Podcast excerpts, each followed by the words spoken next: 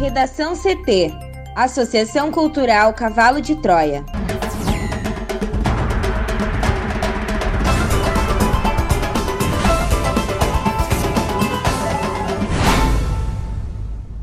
Agora, no Redação CT.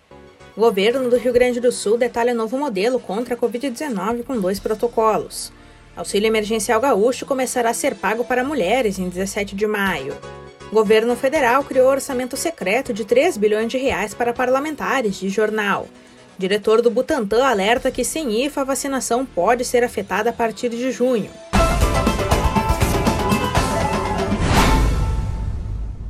Eu sou a jornalista Amanda Hammermiller, este é o Redação CT, da Associação Cultural Cavalo de Troia. Sol entre nuvens em Porto Alegre, a temperatura é de 24 graus. Boa tarde. O tempo começa a mudar no Rio Grande do Sul nesta segunda-feira. Uma nova frente fria traz instabilidade para o estado e mais para o final da tarde pode ter chuva. As temperaturas ficam amenas. Na capital, a máxima é de 24 graus. A previsão do tempo completa daqui a pouco. Governo do Rio Grande do Sul detalha novo modelo contra a Covid-19 com dois protocolos. Mais detalhes com a repórter Juliana Preto.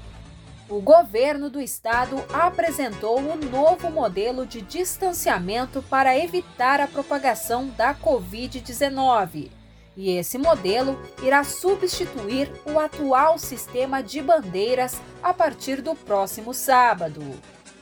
Na sexta-feira, o vice-governador Ranolfo Vieira Júnior conversou com prefeitos e deputados estaduais. Já no sábado, o governador Eduardo Leite teve encontros virtuais com líderes de entidades empresariais e com especialistas em saúde. Na nova proposta, o RS é regrado por dois tipos de protocolos: os gerais e o de atividades. No primeiro, definido pelo governo estadual, a população deverá seguir as recomendações obrigatoriamente em todas as atividades nos 497 municípios gaúchos. Essas são as medidas básicas, como usar máscara, garantir ventilação e circulação do ar, manter distanciamento mínimo, higienizar as mãos e evitar aglomerações. O Estado também estabelece regramentos gerais que deverão ser cumpridos em ambientes de trabalho e no atendimento ao público. Já os protocolos de atividades serão subdivididos em dois itens, obrigatórios e variáveis. Nesta primeira categoria estão medidas específicas, seguidas para cada atividade em todo o RS.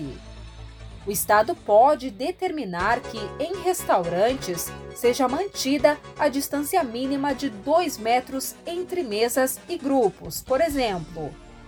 Na segunda categoria de atividades variáveis, os protocolos são propostos pelo Estado como padrão, mas poderão ser ajustados por uma região para adequá-las à realidade de cada uma. Neste caso, pelo menos dois terços dos municípios daquela região deverão concordar. O governador acredita, Amanda, que o sistema de bandeiras funcionou até o momento e que o aprendizado durante a pandemia garantiu uma análise de risco mais ampla, com formato simplificado e decisões mais autônomas. O acompanhamento da pandemia seguirá aos cuidados da equipe técnica do governo do estado, representada pelo Grupo de Trabalho Saúde do Comitê de Dados. O novo sistema pode levar ao acionamento de três tipos de instrumentos, os três As. O aviso, detectado pelo GT Saúde, é emitido para a equipe técnica da região. O alerta é quando o gabinete de crise avalia a necessidade de emiti-lo quando é detectada uma tendência grave na região. Já no ação, o gabinete de crise decide emitir alerta e a região tem 48 horas para responder sobre o quadro regional da pandemia e apresentar uma proposta de ações a serem tomadas. como a adoção de protocolos mais rígidos. Boletins diários regionais serão publicados em um site único, ainda em construção, com decretos, portarias, boletins, protocolos e materiais de comunicação. Leite garante que o Estado, Amanda, não está abrindo mão de fazer o seu papel de monitoramento, de fiscalização e de controle. E até o dia 15, seguem os protocolos da bandeira vermelha estabelecida pelo governo do estado atualmente. Auxílio Emergencial Gaúcho começará a ser pago para mulheres em 17 de maio. Thaís Uchoa. O governador Eduardo Leite confirmou que o pagamento do auxílio emergencial gaúcho vai começar pelo grupo de mães, chefes de família em situação de vulnerabilidade. A informação foi divulgada em um vídeo disponibilizado neste domingo nas redes sociais do governo do estado. As mulheres que poderão retirar o benefício em parcela única de 800 reais são chefes de família que já estão com o nome no cadastro único do governo federal, com família de no mínimo cinco pessoas, com renda per capita média de até 89 reais por mês, pelo menos três filhos e sem Bolsa Família ou auxílio federal. Segundo o executivo, um mapeamento feito demonstra que 8.161 mulheres encontram-se com todas essas condições. A liberação do benefício começa no dia 17 de maio e será realizada via ordem de pagamento no Banrisul. Segundo o governo do estado, o total estimado de recursos para este grupo é de mais de 6 milhões de reais. O prazo para a retirada do valor é de 90 dias. Conforme o Piratini, em breve será disponibilizada uma forma de consulta via CPF para saber se a pessoa está apta a receber o benefício. Também será divulgado ainda como retirar o valor no banco. O auxílio emergencial gaúcho também é voltado a 19.458 empresas do Simples Gaúcho, 58.410 microempreendedores individuais e 18.530 desempregados. Fora as mulheres que recebem o benefício nesta primeira etapa, os demais grupos estão sendo operacionalizados pelo governo do estado serão repassados até 107 milhões de reais na forma de subsídio a cerca de 104.500 beneficiários. Para o Redação CT, Thaís Uchoa. Uma reportagem do jornal Estado de São Paulo afirma que o governo federal montou um orçamento secreto de 3 bilhões de reais em emendas para garantir apoio de sua base aliada no Congresso. Desse valor, pelo menos 271 milhões de reais foram para tratores, retroescavadeiras e equipamentos agrícolas. No caso de 115 tratores ao preço de 15 milhões de reais, o jornal identificou que apenas 12 deles seriam comprados dentro dos valores de referência do próprio governo. Segundo o jornal, o Ministério do Desenvolvimento Regional reconheceu em documento que foram os parlamentares e não a pasta que definiu a aplicação de 3 bilhões de reais em verbas. Os ofícios com as indicações dos gastos partiram de 37 deputados e 5 senadores, entre eles o presidente da Câmara, Arthur Lira, a hoje ministra Flávia Arruda, do PL do Distrito Federal, o ex-líder do governo na Câmara, Vitor Hugo, do PSL de Goiás, e o ex-presidente do Senado, Davi Alcolumbre, do Democratas do Amapá. Em mensagem no Twitter, o ministro do Desenvolvimento Regional, Rogério Marinho, disse que os recursos das emendas são de indicações do parlamento que começaram em 2019 e eram de conhecimento público. Ele ainda disse que os parlamentares de oposição também foram contemplados e citou especificamente o senador Humberto Costa, do PT do Pernambuco. Em declaração ao jornal Estado de São Paulo, Costa rebateu o ministro dizendo que ele omitiu que a verba foi um pedido do então presidente do Senado, Davi Alcolumbre. Mais cedo, Marinho também havia publicado um vídeo sobre a entrega de moradias em rede social e foi cumprimentado por Bolsonaro na sequência. A oposição destacou que a acusação acontece em meio à falta de insumos para o combate à pandemia de coronavírus. A deputada Samia Bonfim, do pessoal de São Paulo, disse que o tratoraço de Bolsonaro entrará para a lista dos crimes perversos desse governo. Bolsonaro conta com o apoio de parcela do agronegócio para sua sustentação política, principalmente em meio à CPI da Covid, o jornal Estado de São Paulo analisou 101 ofícios de parlamentares a ministérios do governo de Jair Bolsonaro nos últimos três meses. Neles, os congressistas solicitam a compra de produtos e serviços, incluindo equipamentos agrícolas. O ex-presidente do Senado, Davi Alcolumbre, por exemplo, pediu que o ministro Rogério Marinho aplicasse 277 milhões de reais em verbas. O valor é maior do que ele poderia obter em emendas parlamentares, que são limitadas a 8 milhões de reais por ano. Alcolumbre precisaria de 34 anos para conseguir remanejar essas verbas públicas.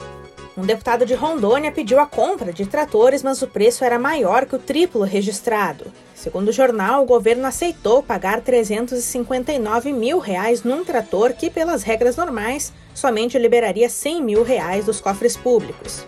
Apesar de terem base eleitoral 2 mil quilômetros distante de Goiás, dois deputados da região norte, um do Amazonas e outro de Rondônia, destinaram 4 milhões de reais para Padre Bernardo, em Goiás, no entorno de Brasília.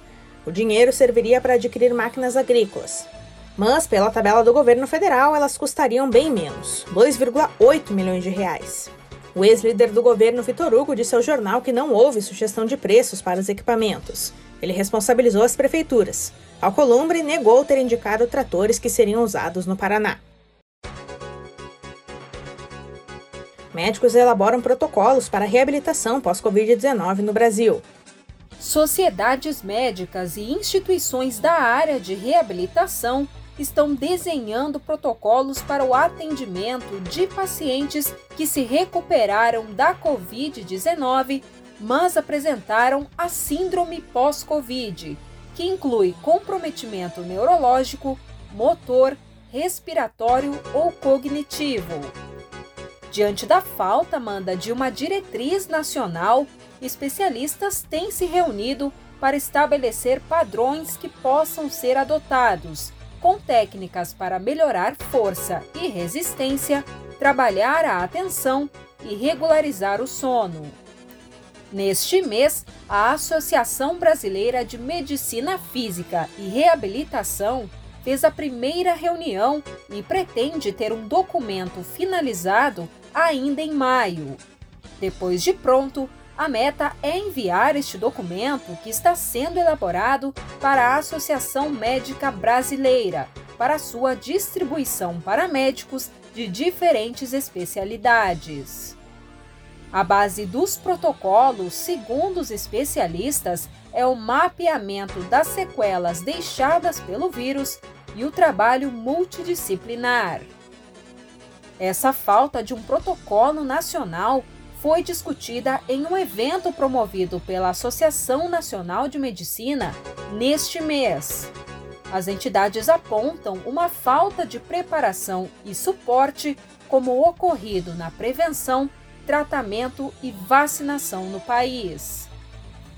Especialistas dizem que o tratamento varia de acordo com o caso, mas pode demorar ao menos três meses se uma pessoa teve os movimentos afetados pela doença. Neste momento, os trabalhadores de diferentes hospitais estão respondendo questionários sobre as sequelas pós-Covid. Para o Redação CT, Juliana Preto. A indefinição para o governo da China liberar a exportação do insumo farmacêutico ativo, o IFA, necessário para a produção da Coronavac, pode afetar o cronograma de vacinação contra a Covid-19 a partir de junho.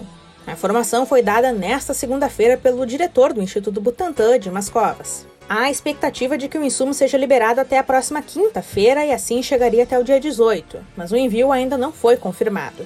O anúncio foi feito durante a entrega de 2 milhões de doses da vacina para o Programa Nacional de Imunizações do Ministério da Saúde. Segundo Covas, a liberação aguardada é de 4 mil litros do insumo. O diretor do Instituto e o governador de São Paulo, João Dória, do PSDB, voltaram a atribuir a dificuldade por IFA ser liberado à postura do presidente Jair Bolsonaro e membros do governo federal que fizeram declarações ofensivas contra a China.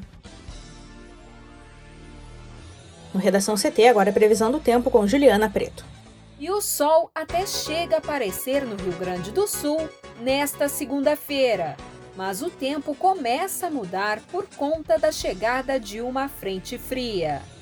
Esse sistema traz chuva e garoa para pontos do extremo sul, com aumento da nebulosidade em outros locais. De acordo com a Metsul Meteorologia, no final do dia de hoje, a instabilidade pode alcançar áreas mais ao centro do estado. Entanto, ao longo do dia, a temperatura deve ficar agradável. Aqui em Porto Alegre, o sol aparece, mas deve haver chuva, e a máxima fica em torno dos 24 graus. Essa nova massa de ar frio, Amanda, que ingressa no sul nesta semana, será a terceira incursão de ar mais frio em apenas 15 dias e novamente vai proporcionar a formação de geada com prováveis marcas abaixo de zero. Repetindo o padrão das duas últimas incursões frias, do final de abril e do começo deste mês, a nova massa de ar frio não chega a ser de forte intensidade. O que vai determinar as mínimas baixas e a geada será a atmosfera muito seca que vai se instalar durante a segunda metade desta semana, após a passagem de uma frente fria que trará chuva. Por isso, como antecipa a Metsul Meteorologia, o frio mais intenso se limita ao período noturno, enquanto as tardes são agradáveis com grande amplitude térmica. Redação CT. Apresentação Amanda Hammermiller. Colaboração Juliana Preta e Thaís Uchoa. Uma produção da Associação Cultural Cavalo de Troia com apoio da Fundação Laro Campos e Marielle Franco. Próxima edição amanhã. Boa tarde.